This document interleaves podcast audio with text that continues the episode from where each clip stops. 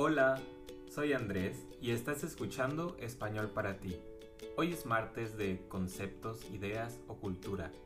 El tema de hoy es México, los alebrijes. Los alebrijes son esculturas de madera tallada.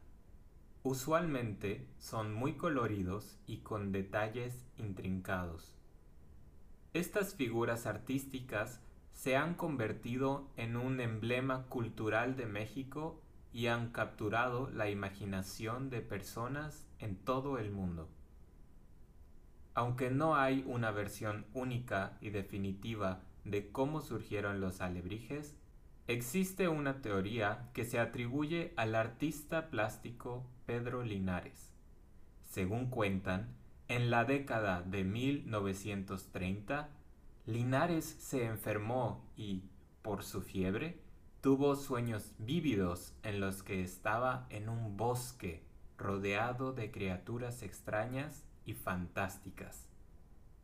Estos seres, que eran una mezcla de animales reales e imaginarios, le dijeron que se llamaban alebrijes.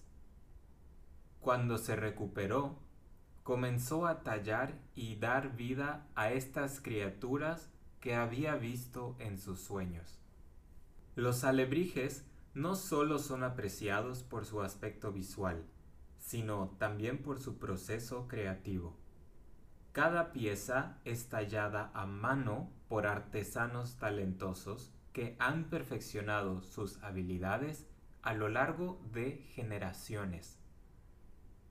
La madera es trabajada con paciencia y precisión y luego pintada con colores brillantes y detallados.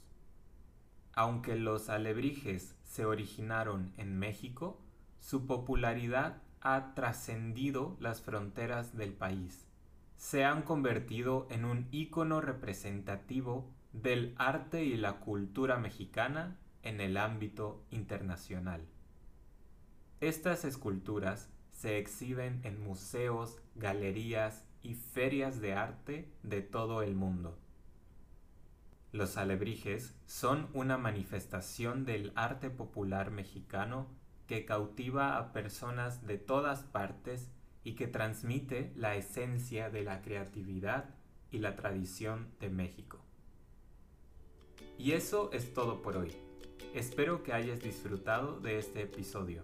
Recuerda que cada día de lunes a viernes tenemos un tema diferente y que puedes descargar la transcripción de este episodio en nuestro sitio web para repasar y practicar con contenido adicional.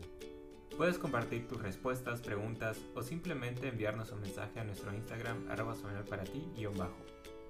Muchas gracias por escuchar Español para ti. Nos vemos en el próximo episodio. Hasta pronto.